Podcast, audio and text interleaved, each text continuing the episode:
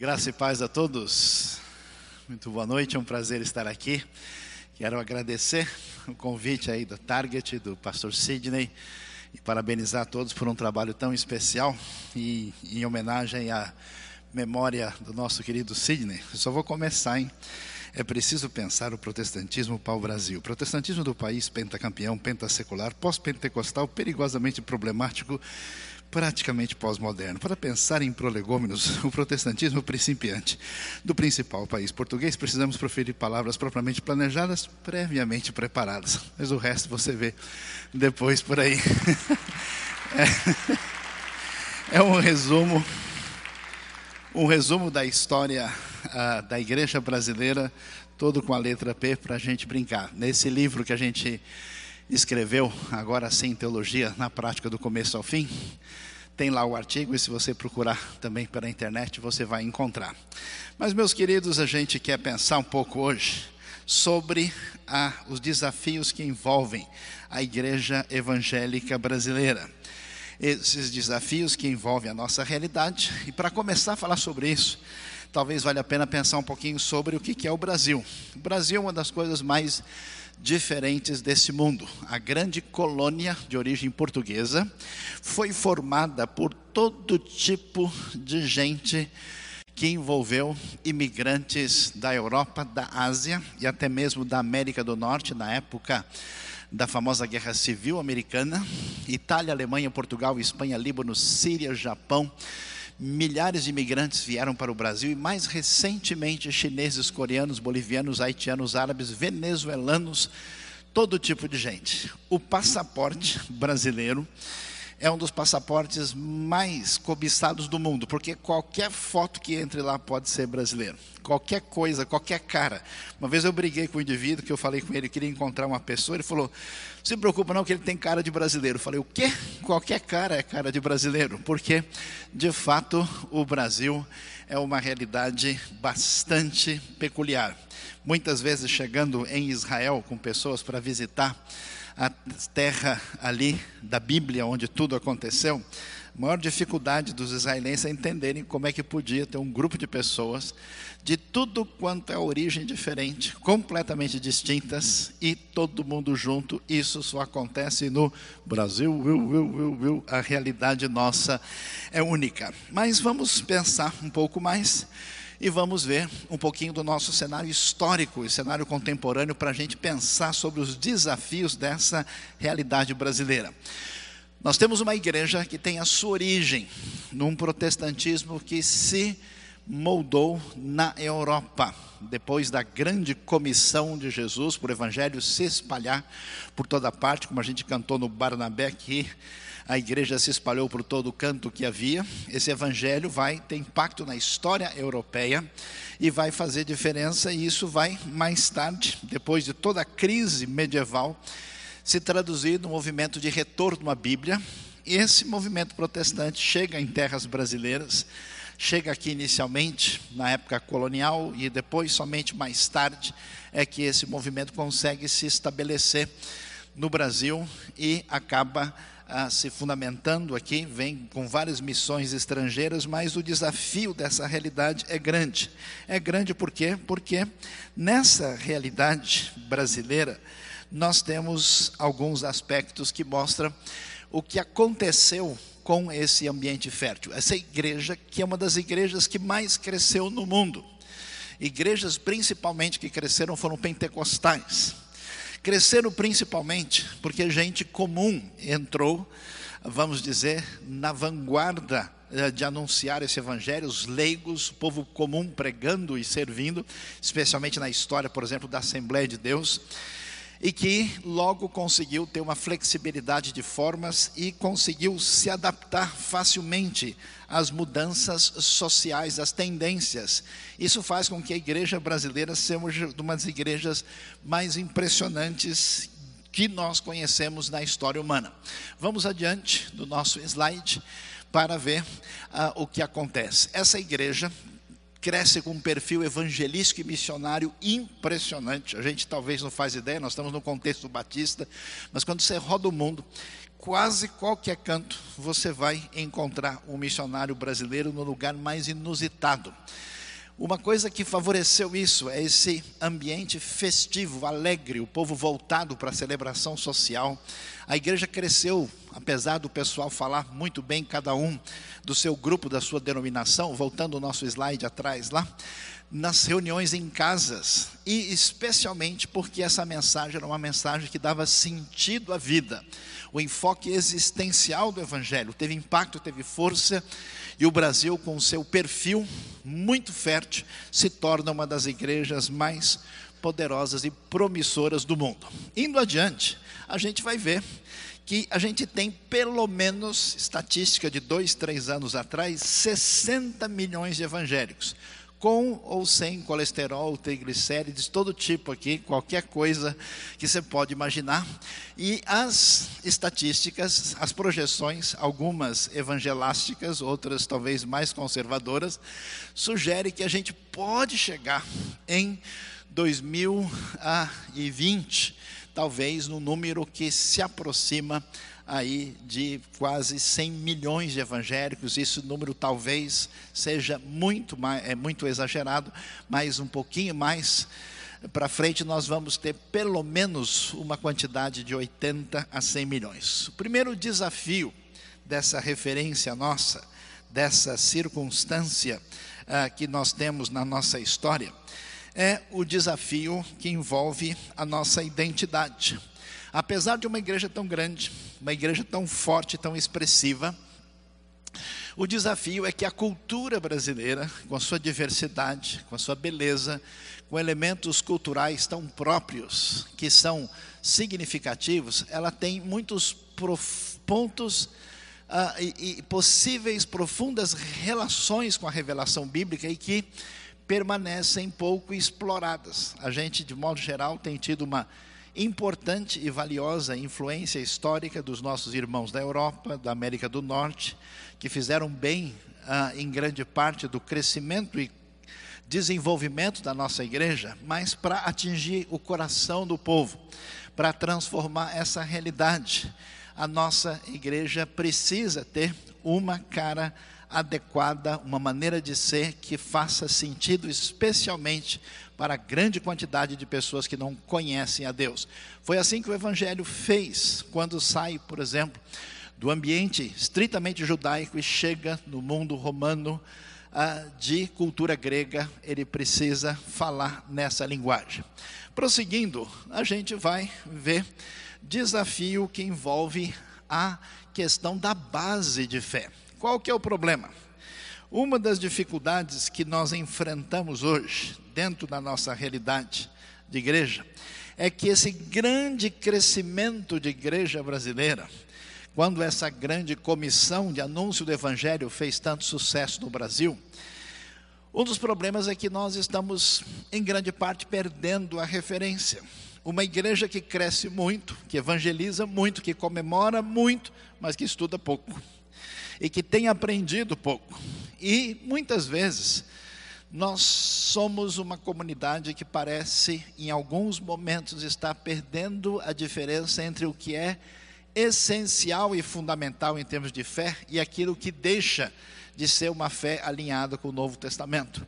Nós não falamos aqui de linha específica de, eh, de uma determinada denominação ou de uma corrente, mas nós, como cristãos evangélicos, precisamos entender a nossa referência e parece que boa parte da igreja brasileira, às vezes, não quer saber disso e muitas vezes despreza algo que pode custar caro mais tarde. Nós cremos no Deus triuno revelado na Bíblia, em Jesus Cristo, completamente divino, completamente humano. Na Bíblia, como palavra de Deus. Não faz muito tempo ouvia alguém abrindo uma discussão na internet e considerando-se evangélico e dizendo: olha, essa parte da Bíblia não tem nenhum valor, a gente pode tirar porque não faz nenhuma diferença. Essa ideia certamente está equivocada. A salvação, que é pela fé em Cristo, pela graça e pela fé, e na vida eterna e na volta de Cristo Jesus. Prosseguindo, vamos ver outras questões importantes. Apesar de ser tão importante comunicar a verdade do Evangelho, a, conforme Atos 17, na realidade da nossa cultura, apesar de ser tão importante essa questão da contextualização, existem elementos, e agora preste bem atenção nisso, na nossa maneira de ser, de pensar, de refletir, que tem a ver com algumas heranças da nossa maneira de pensar, que tem a ver com uma cosmovisão, uma visão de mundo que é diferente da proposta bíblica. E um dos problemas é a herança que não é bíblica que nós temos da nossa Europa colonial. Nós temos uma influência muito platônica que chegou pela nossa aí herança ibérica, onde grande parte da nossa visão de mundo evangélica às vezes se fundamenta. Por isso é interessante que 60 ou talvez quase 70 milhões de evangélicos, um número crescente e impactante em termos numéricos, às vezes a gente percebe que essa comunidade podia fazer mais diferença no nosso país. Há pouca diferença significativa na política, nas artes, na literatura, na economia, na transformação cultural e social da nossa realidade. Por quê? Porque muita gente pensa o seguinte, que as coisas espirituais são coisas do coração e do espírito e que não tem nada a ver com a realidade concreta. É igual aquele sujeito que depois de três anos de igreja fumava feito uma chaminé.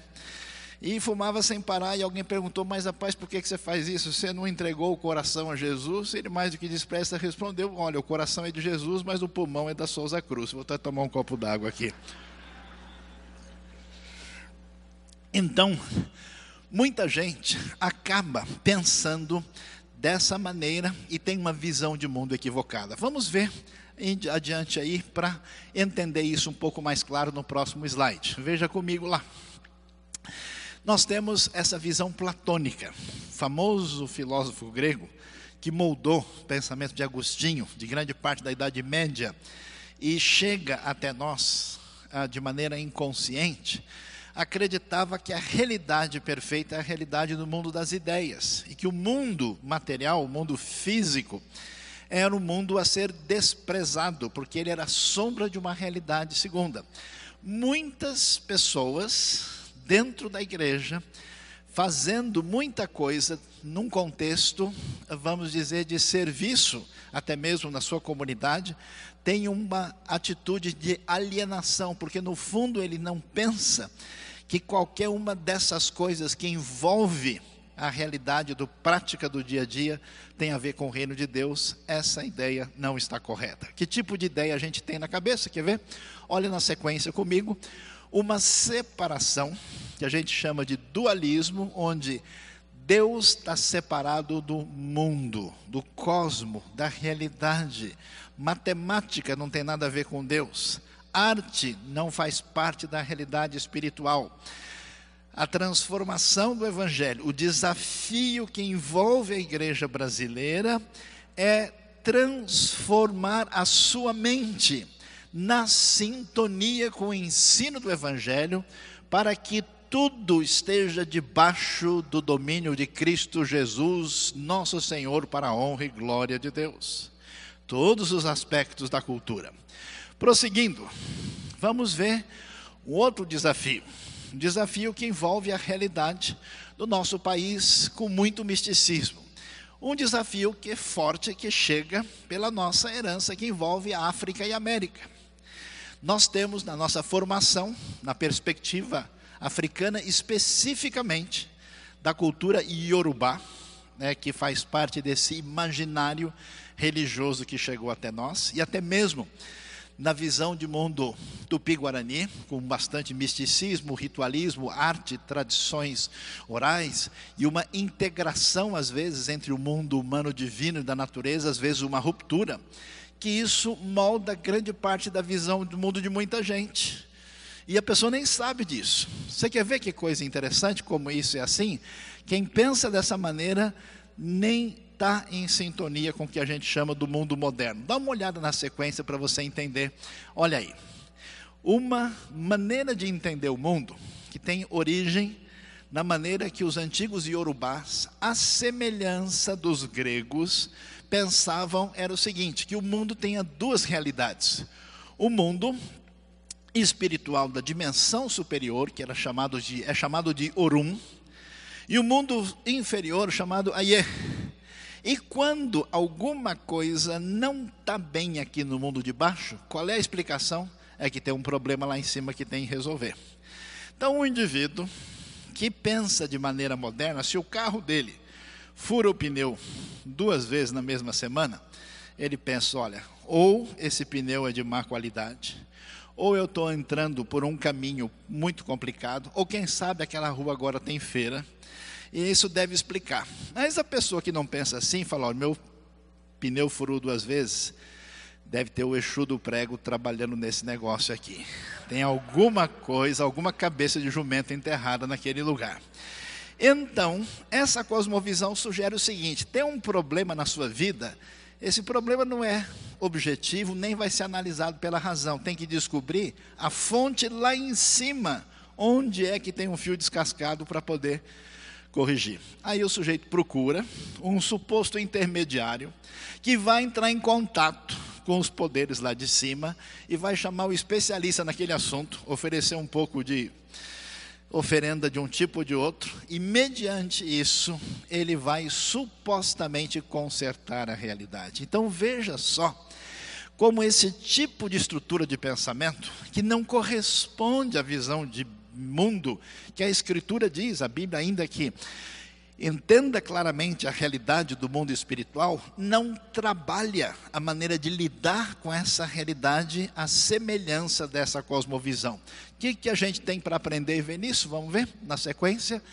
A gente entende o que, que acontece nesse mundo místico quando essa visão de mundo acaba estando presente em certas vertentes que acabam usando um tipo de pensamento parecido com o que a gente encontra nessa tradição antiga. Vamos adiante. O que, que a gente vai achar nesse ambiente que é um desafio para a igreja brasileira? Tanta gente querida, tanta gente séria, tanta gente devotada, mas muita gente mal orientada. O desafio é conseguir ultrapassar os limites desse misticismo que, em vez de entender a Bíblia, tem o uso místico da Bíblia. Leva a Bíblia para dar sorte. Não, se eu vou levar a Bíblia hoje, eu não vou ser assaltado. Né? Quem sabe um ladrão é evangélico, talvez ele não roube, né?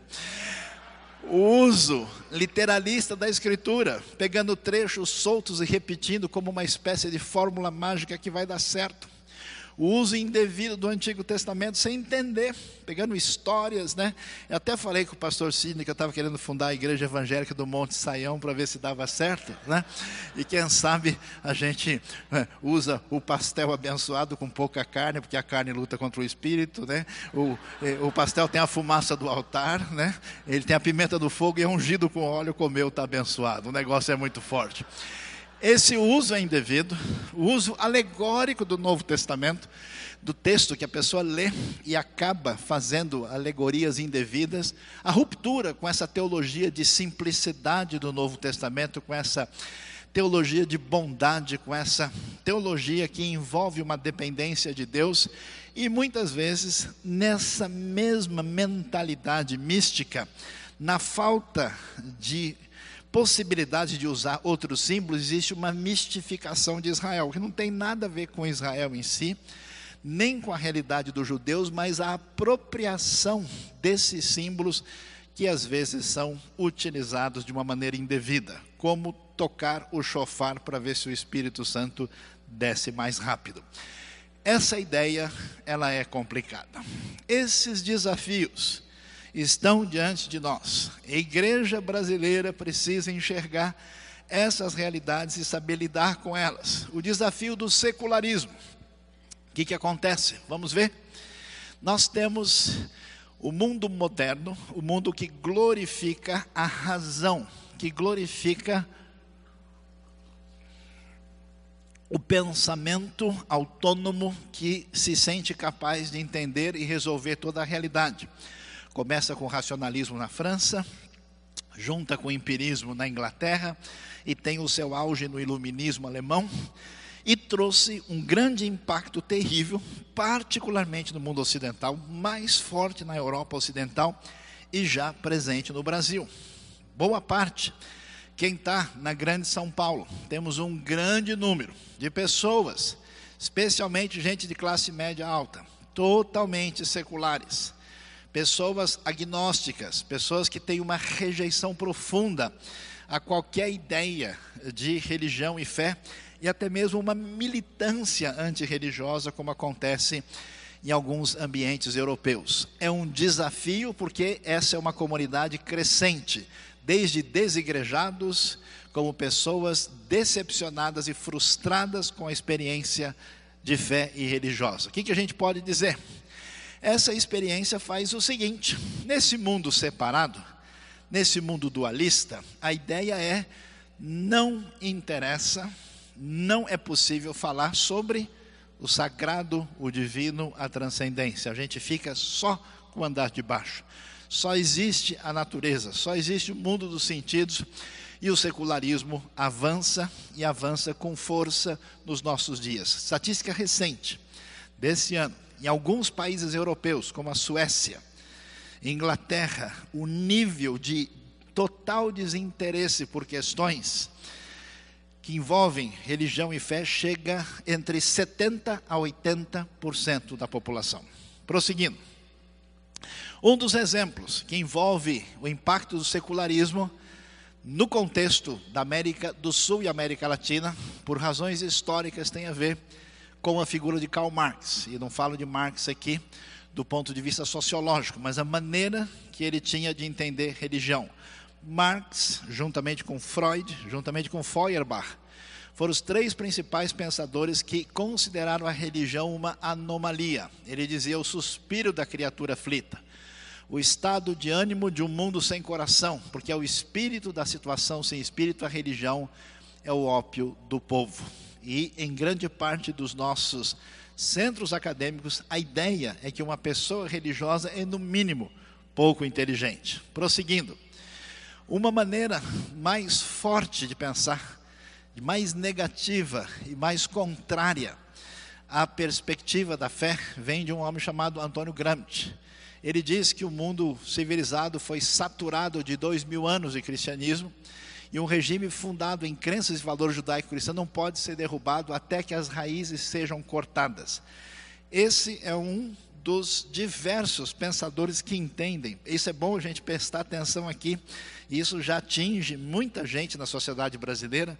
Não é que é uma opção, é a humanidade só será melhor se a gente romper e cortar completamente com qualquer elemento que envolve a fé e particularmente a experiência cristã. Pessoas assim precisam ser alcançadas, precisam ser amadas, precisam ser impactadas pela vida de gente que foi alcançada pela graça bendita de Cristo Jesus, nosso Senhor. Indo em diante, o que, que a gente vê? O grande desafio, talvez o mais forte que a igreja tem diante de si do mundo pós-moderno. Que mundo é esse? É o mundo que descobriu que a razão não está com essa bola toda. A razão fez grandes promessas de campanha. Depois que ela ocupou o espaço, ela não conseguiu cumprir. Ela potencializou o homem na sua capacidade de destruição, de exploração dos mais fracos e causou tanta coisa. O mundo, em grande parte, parece mais perigoso depois de tanto progresso racional que nós experimentamos.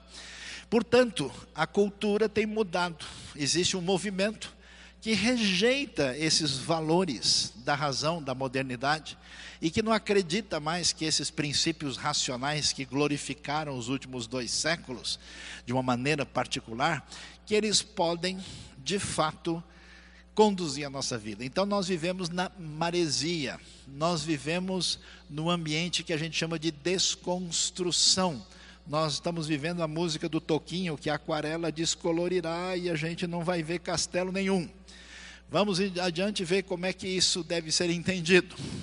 Eu peço desculpas, mas eu vou deixar isso para vocês olharem com atenção. como isso é um desafio. Esse quadro foi composto no ambiente de fala inglesa. Mas o Brasil faz parte dessa aldeia global. E o que a gente vê aqui faz sentido para nossa realidade. O mundo moderno mudando para uma era pós-moderna e pós-cristã. Olha as mudanças. O mundo racional, o mundo uh, sistemático, o mundo que discutia as ideias por meio de proposições compreensíveis, o mundo em que a verdade racional era descoberta pelo indivíduo mudou para agora, não um mundo mais monoteísta e racional, mas um mundo experimental e pluralista. Quer ver que coisa interessante? Um dos livros, obras que mais fez sucesso nos últimos anos, tratando de religião, foi A Cabana. A Cabana discute dois assuntos extremamente complicados: a doutrina da Trindade e o problema do mal, o problema da teodiceia. Como é que Deus pode ser bom se existe sofrimento injustificado no mundo? Se alguém fosse fazer uma palestra escrever alguma coisa sobre isso, acho que nem o preletor não vinha, de tão complicado que seria. Mas o autor do livro, que depois virou filme, fez disso uma narrativa. E por meio dessa narrativa isso tem um impacto. O papel da arte, o papel da narrativa no mundo de hoje é algo que a gente não tem condição de medir. Nós temos uma narrativa mística, uma verdade experiencial profunda, um mundo global, fluido, onde a verdade se tornou a preferência de uma tribo. Veja que coisa importante. Quando a gente quer testemunhar no mundo pós-moderno, se a gente tenta provar que a pessoa não sabe das coisas, e prova que ela está errada, o máximo que você consegue é a antipatia dela. Quando você conta a sua experiência profunda, como é que isso mexeu com a sua vida, isso tem um impacto diferenciado na vida das pessoas.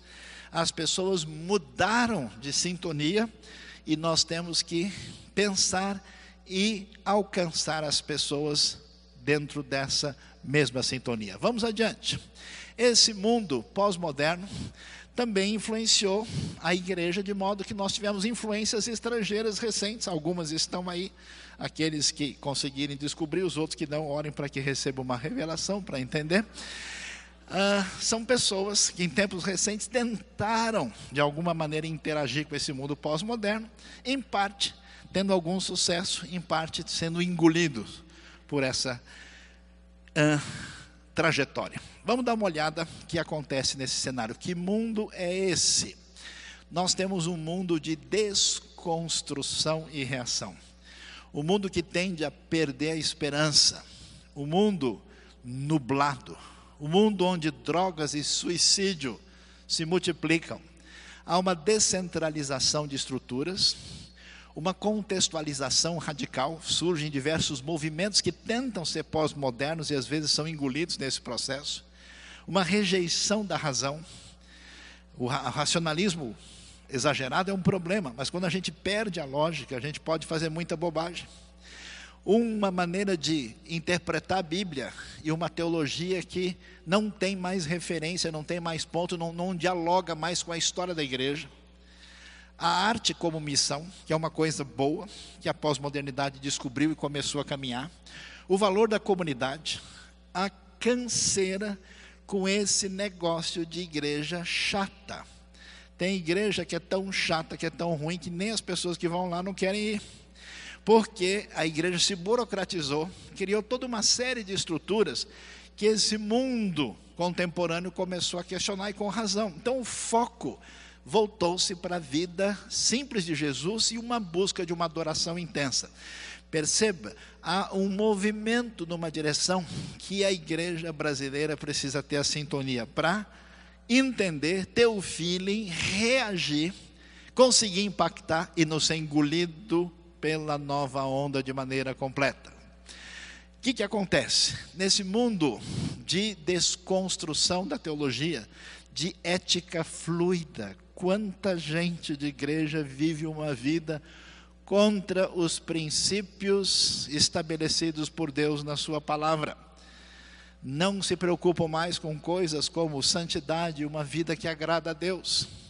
Um misticismo muito elevado, busca de uma experiência tão intensa que às vezes a pessoa chega num nível completamente fora da realidade. Para muitos, a experiência se torna absoluta, não há limites doutrinários, tecnodependente, tanta coisa para criar um ambiente favorável, que se a pessoa não tiver pelo menos alguma coisa, não consegue nem orar. Ah, não, deixa eu ligar aqui no carro uma música para entrar em sintonia com o Senhor. Não ligou, então não consigo orar. Deixa, Senhor, bendito seja a tua eletricidade, forever and ever, amém. Né? Uma realidade sensorialista e uma espiritualidade que acaba se tornando a espiritualidade do show, no sentido de perder sua referência maior. São elementos que fazem parte do desafio dessa pós-modernidade. Vamos adiante. Então, diante disso, a pergunta é: o desafio da visão de mundo que vem da nossa herança platônica, do nosso misticismo, da nossa falta de contextualização, desse mundo secular, desse mundo pós-moderno, para que lado a gente deve ir? Meus queridos, a igreja brasileira precisa voltar-se para Jesus.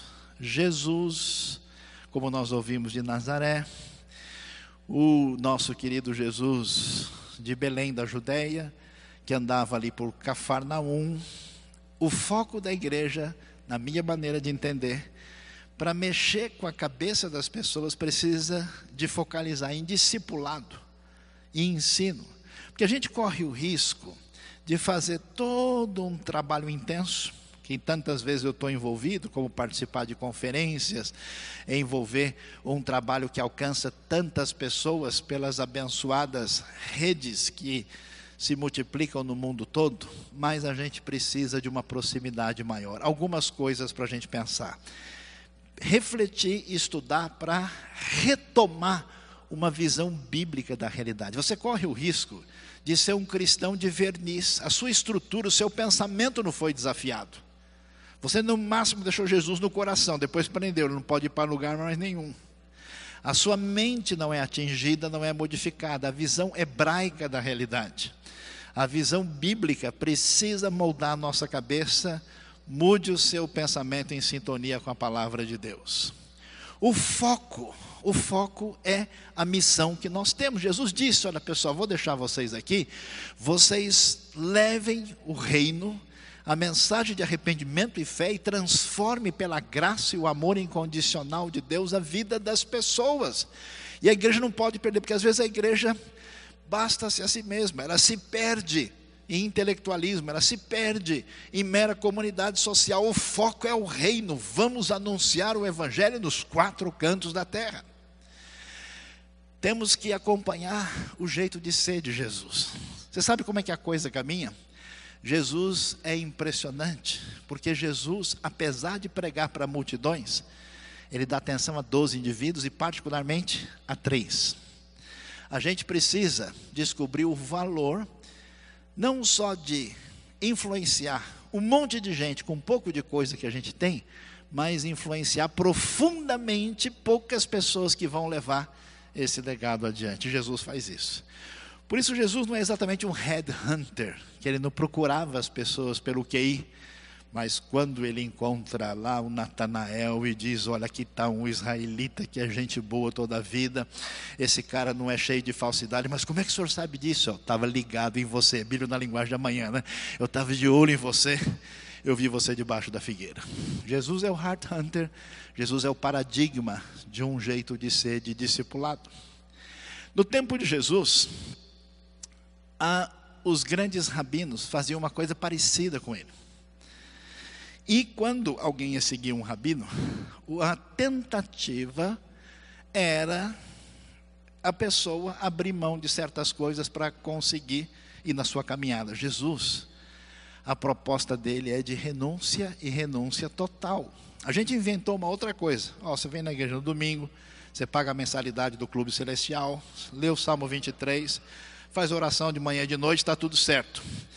Aquele que não tira do seu coração qualquer coisa na frente de Cristo do reino de Deus, não faz parte dessa proposta. Renúncia. Igreja de hoje, muito triunfalista, mas tantas vezes muito difícil renunciar diante da realidade. A marca de Jesus é impressionante, é compaixão. Eu fico assustado como tem crente bravo, crente sem educação, crente nervoso, crente que está querendo ocupar o lugar do Soares na seleção do Uruguai, vive mordendo todo mundo. A marca da fé cristã é compaixão e compaixão profunda.